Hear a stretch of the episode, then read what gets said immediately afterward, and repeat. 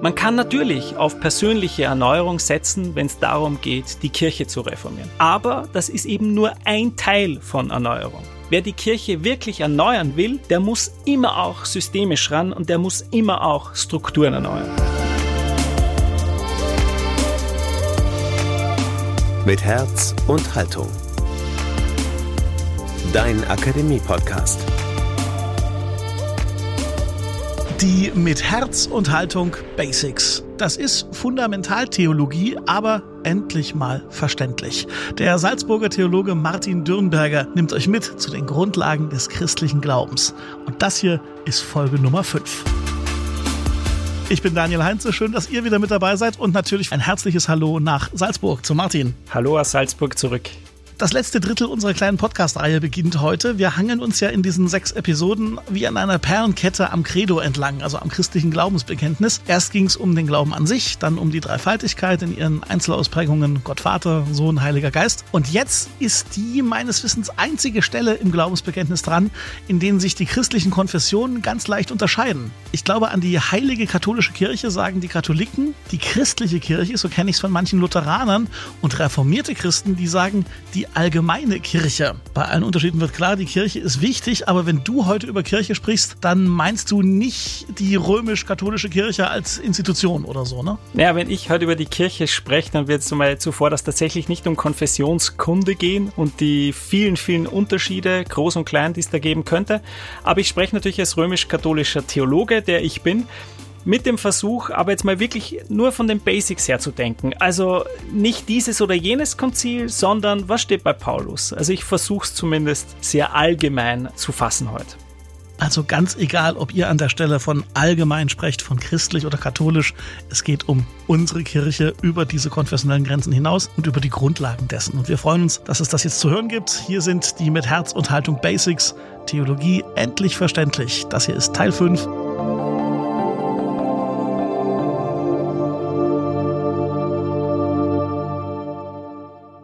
Ich beginne heute mit einem Geständnis. Ich habe noch nie einen Podcast-Workshop besucht, also einen Workshop, in dem man lernt, was man zu tun und zu lassen hat.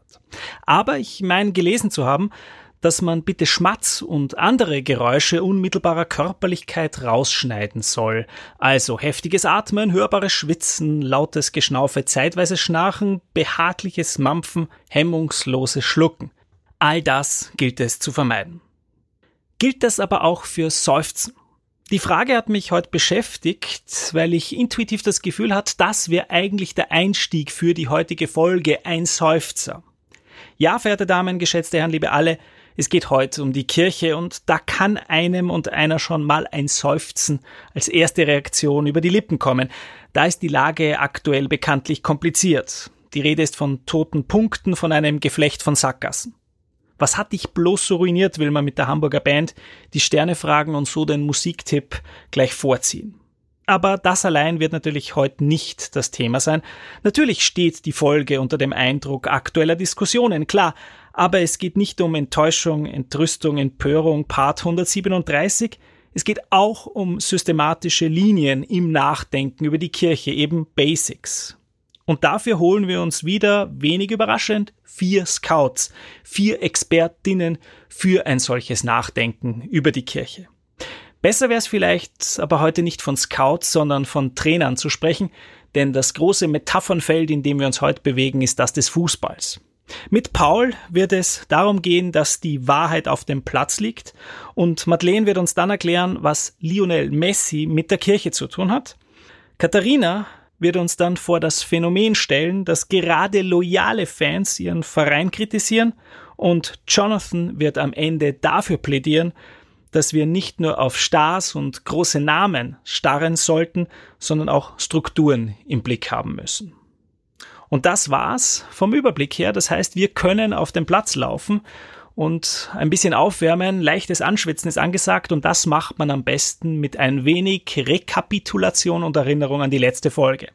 Sie erinnern sich, die letzte Folge, das war die mit dem Heiligen Geist. Und darin war ganz zentral von einer Erfahrung die Rede, von der Erfahrung, auch nach Christi Himmelfahrt in Christus bleiben zu können. Gemeint war die Erfahrung, dass das, was in Jesus erschlossen ist, das unbedingte Ja Gottes, dass dieses Ja Gottes nach Christi Himmelfahrt nicht einfach aus der Welt verschwindet. Es bleibt geschichtlich präsent, es bleibt erfahrbar. Aber wo knüpft diese Erfahrung an? Woran kann man sie festmachen? Auf diese Fragen gibt es natürlich Antworten, die sich unmittelbar nahelegen. Die Erfahrung, in Gottes Ja zu bleiben, diese Erfahrung, die könnte doch mit mystischen, mit tiefen inneren Erlebnissen zusammenhängen. Worauf es ankommt, könnte man sagen, das sind Entrückungen. Worauf es ankommt, das ist die Zungenrede. Worauf es ankommt, das sind religiöse Ekstasen. Worauf es ankommt, bitte sehr, das ist eine Form religiöser Sonderbegabung, Sondererfahrung, die möglichst intensiv sein muss. Was könnte ein besseres Zeichen dafür sein, dass man weiterhin in der Liebe Gottes ist als solche Erfahrungen? All das sind Thesen und Überlegungen, die bereits die ersten Christen und Christinnen umtreiben und es sind auch Überlegungen, die Paul kennt, unser erster Ansprechpartner für heute sozusagen und gemeint ist damit natürlich Paulus.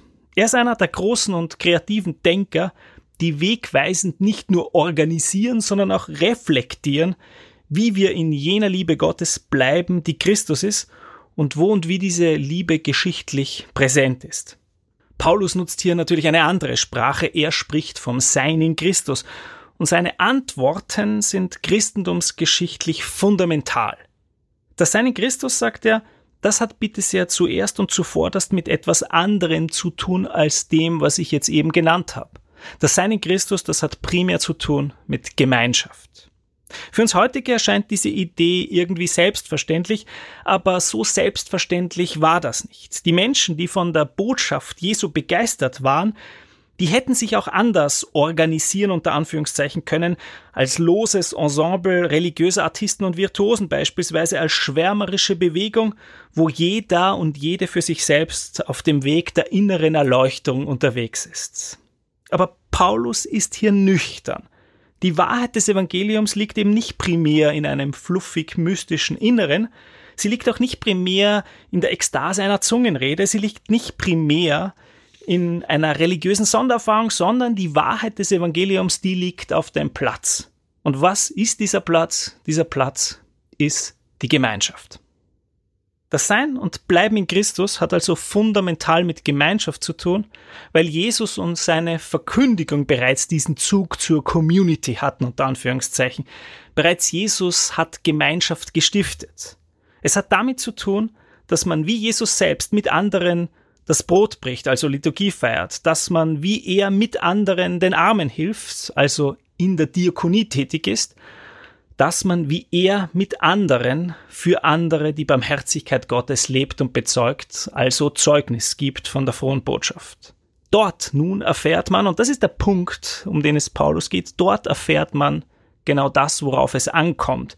Vielleicht nicht spektakulär, aber eben wirklich. Dass Gott uns unbedingt liebt und dass ein unbedingtes Ja auch heute noch präsent ist. Jetzt kann man sich natürlich fragen, wie eng ist diese Verknüpfung? Und was genau soll ich machen, wenn man nichts mehr fährt in der Gemeinschaft, von dem eben die Rede war? Und natürlich muss man sich auch fragen, wer genau zu dieser Community dazugehört, ob man beispielsweise auch anonym dabei sein kann und wie das denkbar ist. Das sind hochspannende Fragen, die beispielsweise in der Religionstheologie behandelt werden und das wäre ein Pfad, den man von hier aus einschlagen könnte. Ich bleibe aber bei der grundlegenden Überlegung des Paulus. Er schreibt uns in Stammbuch, dass das Bleiben in Christus fundamental mit Gemeinschaft zu tun hat, also damit, dass man mit anderen gemeinsam versucht, das Evangelium zu leben.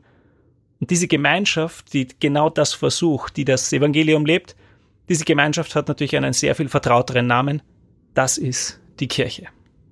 Gehen wir mit dieser ersten und sehr grundlegenden und allgemeinen Orientierung einen Schritt weiter und zwar in Richtung Madeleine. Wir haben bislang mit Paulus Kirche ganz allgemein als Gemeinschaft verstanden und wenn man das jetzt etwas genauer macht, dann kann man diese Verknüpfung zweifach analysieren. Zum einen kann man sagen, Kirche lebt aus der Erfahrung der unbedingten Zuwendung Gottes, das heißt, sie wird dadurch konstituiert. Zum anderen kann man auch sagen, Kirche verkörpert die Erfahrung der unbedingten Zuwendung Gottes, das heißt, sie vergegenwärtigt, sie repräsentiert diese Erfahrung.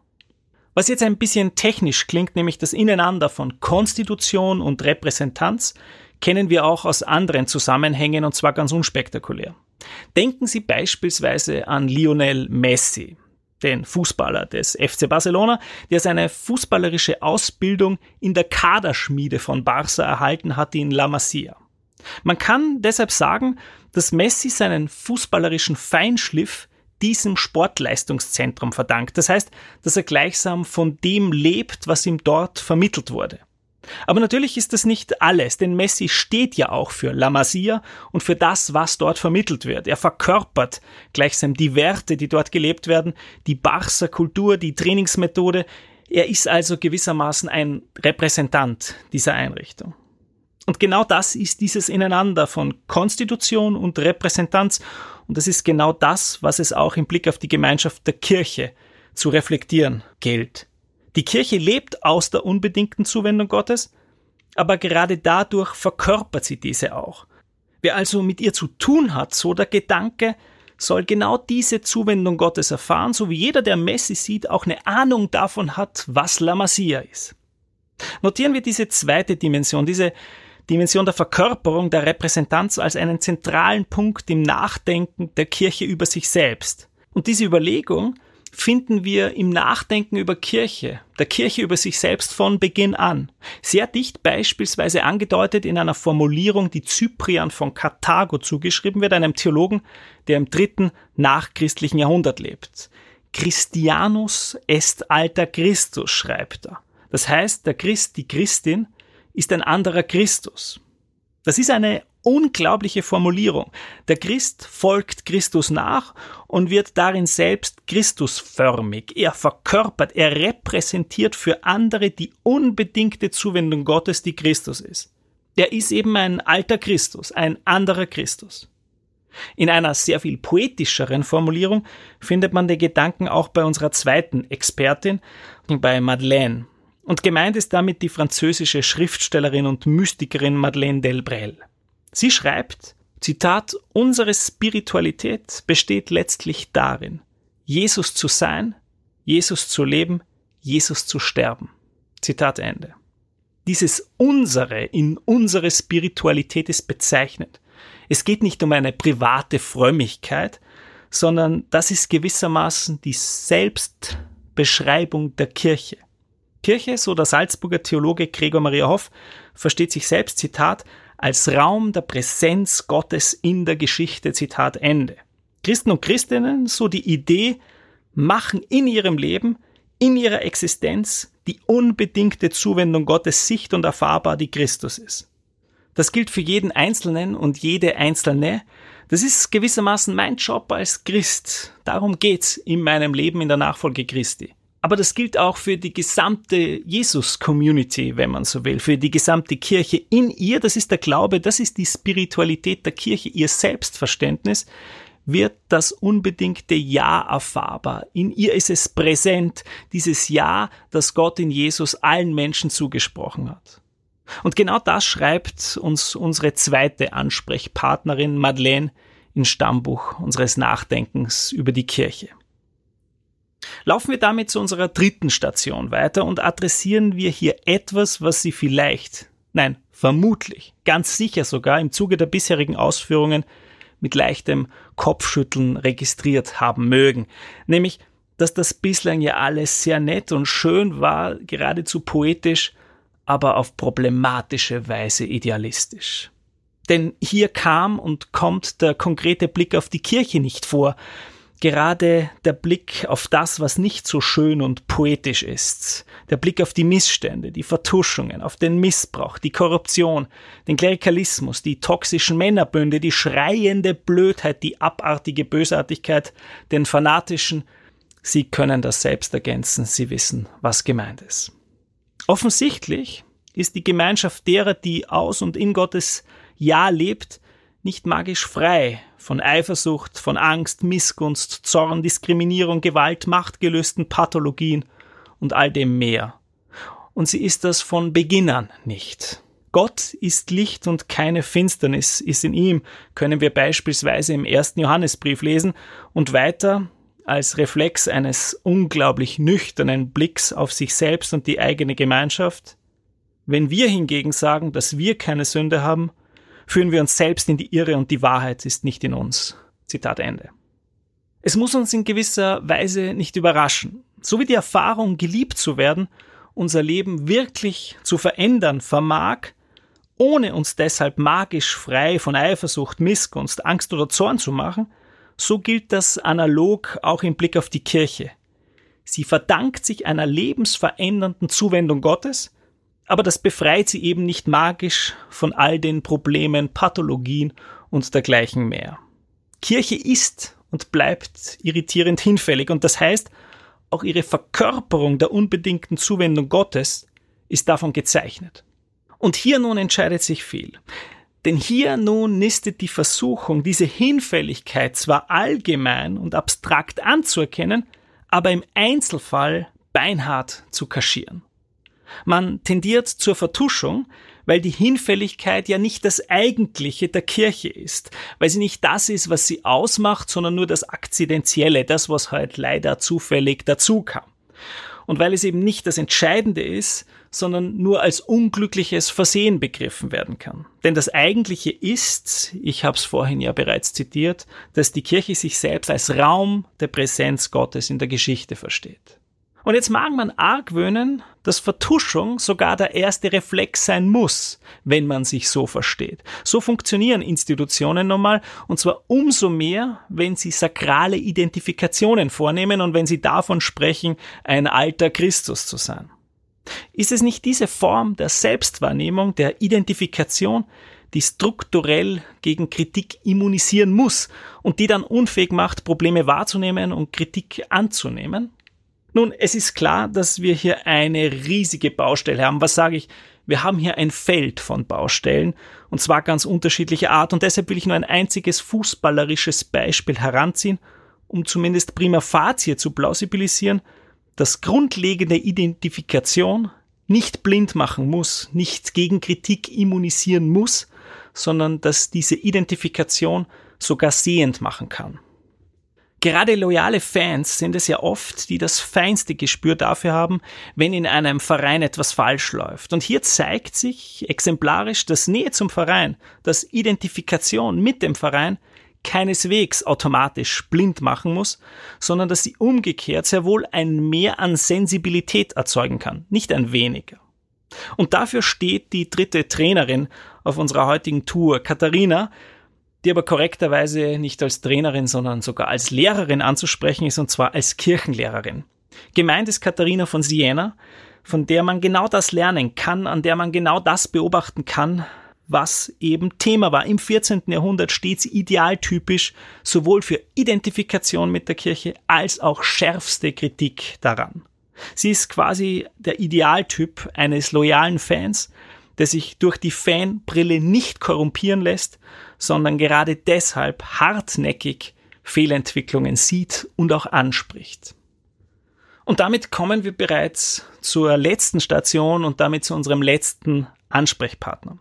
Auf dem Weg zu ihm können wir uns fragen, ob die Fußballmetapher vielleicht nicht nur gewählt wurde, um diese Folge ein wenig aufzulockern, sondern ob sie uns vielleicht auch in anderer Hinsicht helfen kann, nämlich beim Nachdenken über die Kirche in der Sache. Vielleicht hat man im Blick auf Kirche tatsächlich mit einem Phänomen zu tun, das wir auch aus dem Fußball in ähnlicher Weise kennen. Nämlich, dass wir sehr gern und sehr oft den Blick auf einzelne Stars und ihre Leistung oder Fehlleistung richten.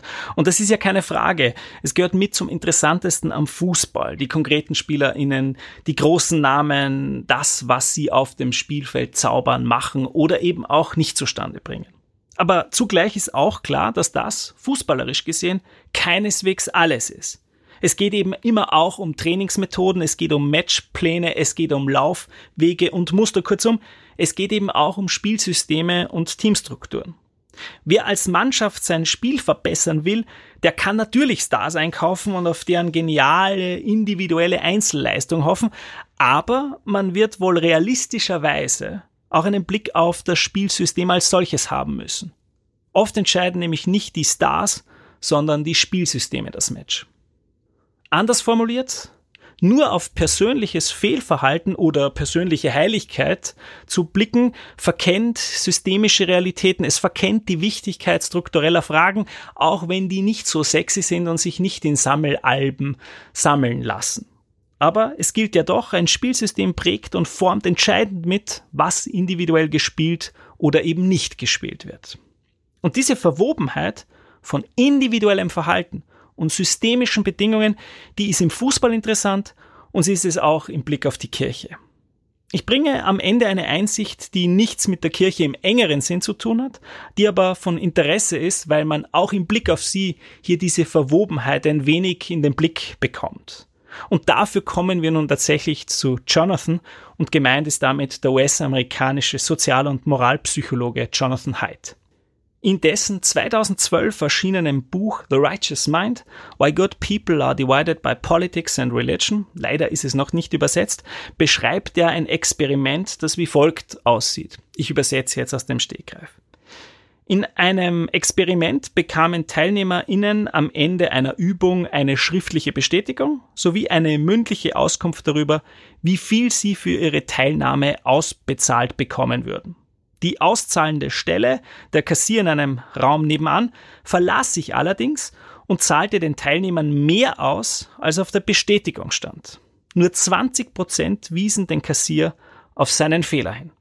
Die Lage veränderte sich allerdings, wenn der Kassier explizit nachfragte, ob die Auszahlung denn auch korrekt sei. In diesem Fall sprachen 60 Prozent der Teilnehmer den Fehler an und gaben das Geld zurück direkte Rückfrage erschwert das, was man glaubhafte Abstreitbarkeit nennt, plausible deniability. Es wäre eine direkte Lüge nötig, um das Geld zu behalten.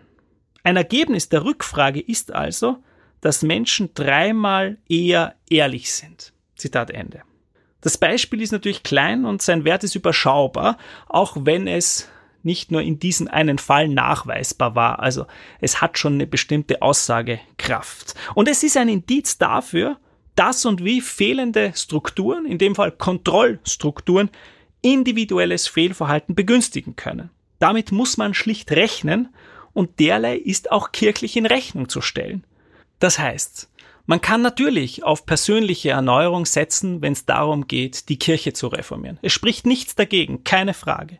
Aber das ist eben nur ein Teil von Erneuerung. Wer die Kirche wirklich erneuern will, der muss immer auch systemisch ran und der muss immer auch Strukturen erneuern. Und daran erinnert uns mit diesem kleinen, netten Beispiel Jonathan, auch wenn er kein Theologe ist.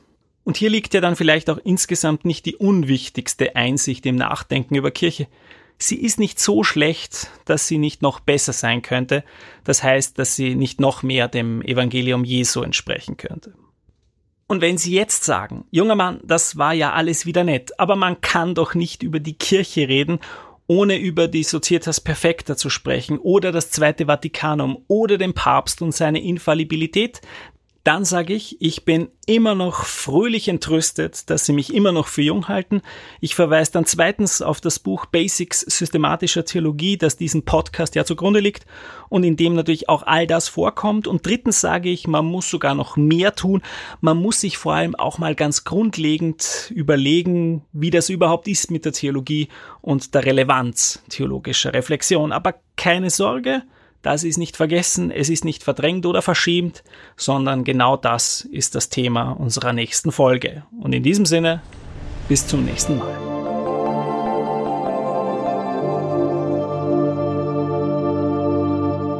Martin Dürnberger über die Kirche. Und auch diesmal gilt, wenn ihr Fragen habt, immer gerne her damit. Wir sammeln sie alle und leiten sie an Martin weiter. Ihr erreicht uns über Instagram, über Facebook oder über die Website der Katholischen Akademie im Bistum Dresden-Meißen, lebendig-akademisch.de. Und auch heute gibt es natürlich zum Schluss dieser Basics-Folge wieder einen Musiktipp von Martin, der thematisch zum heutigen Überbegriff Kirche passt. Jetzt bin ich natürlich sehr gespannt. Was hast du denn für unsere Hörerinnen und Hörer äh, als Musiktipp heute? Ja, ich bemühe mich ja immer, eine Verbindung herzustellen. Und heute gibt's was aus, ich glaube, man nennt es Alternative Mainstream, okay. äh, von einer US-amerikanischen Band äh, namens 21 Pilots. Ja. Und die haben schon ein bisschen länger her, ein paar Jahre, ein Lied rausgebracht, das heißt Heathens. Ähm, also ist Heiden unter Anführungszeichen.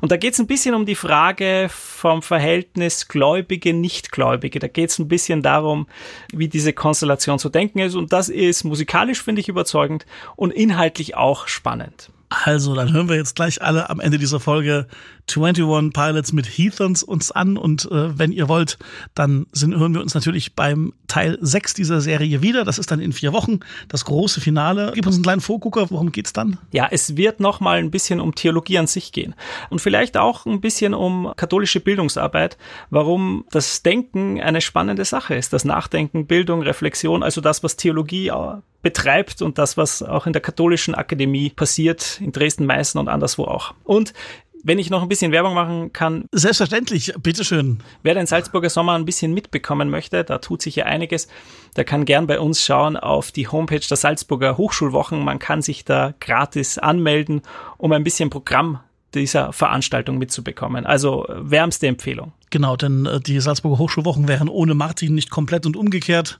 Deswegen lohnt sich dieser Hinweis auf alle Fälle. Wir nehmen ihn gerne mit rein und ihr findet den Link auch in den Show Notes zur heutigen Ausgabe. So, jetzt aber schönen Sommer, viele Grüße nach Salzburg. Danke. Und ihr, liebe Hörerinnen und Hörer, denkt bitte noch dran, diesen Podcast zu abonnieren oder auf Folgen zu drücken im Podcast-Abspieldienst eurer Wahl, denn nur so verpasst ihr keine weitere Folge. Danke fürs Zuhören und bis zum nächsten Mal. Mit Herz und Haltung. Dein Akademie-Podcast.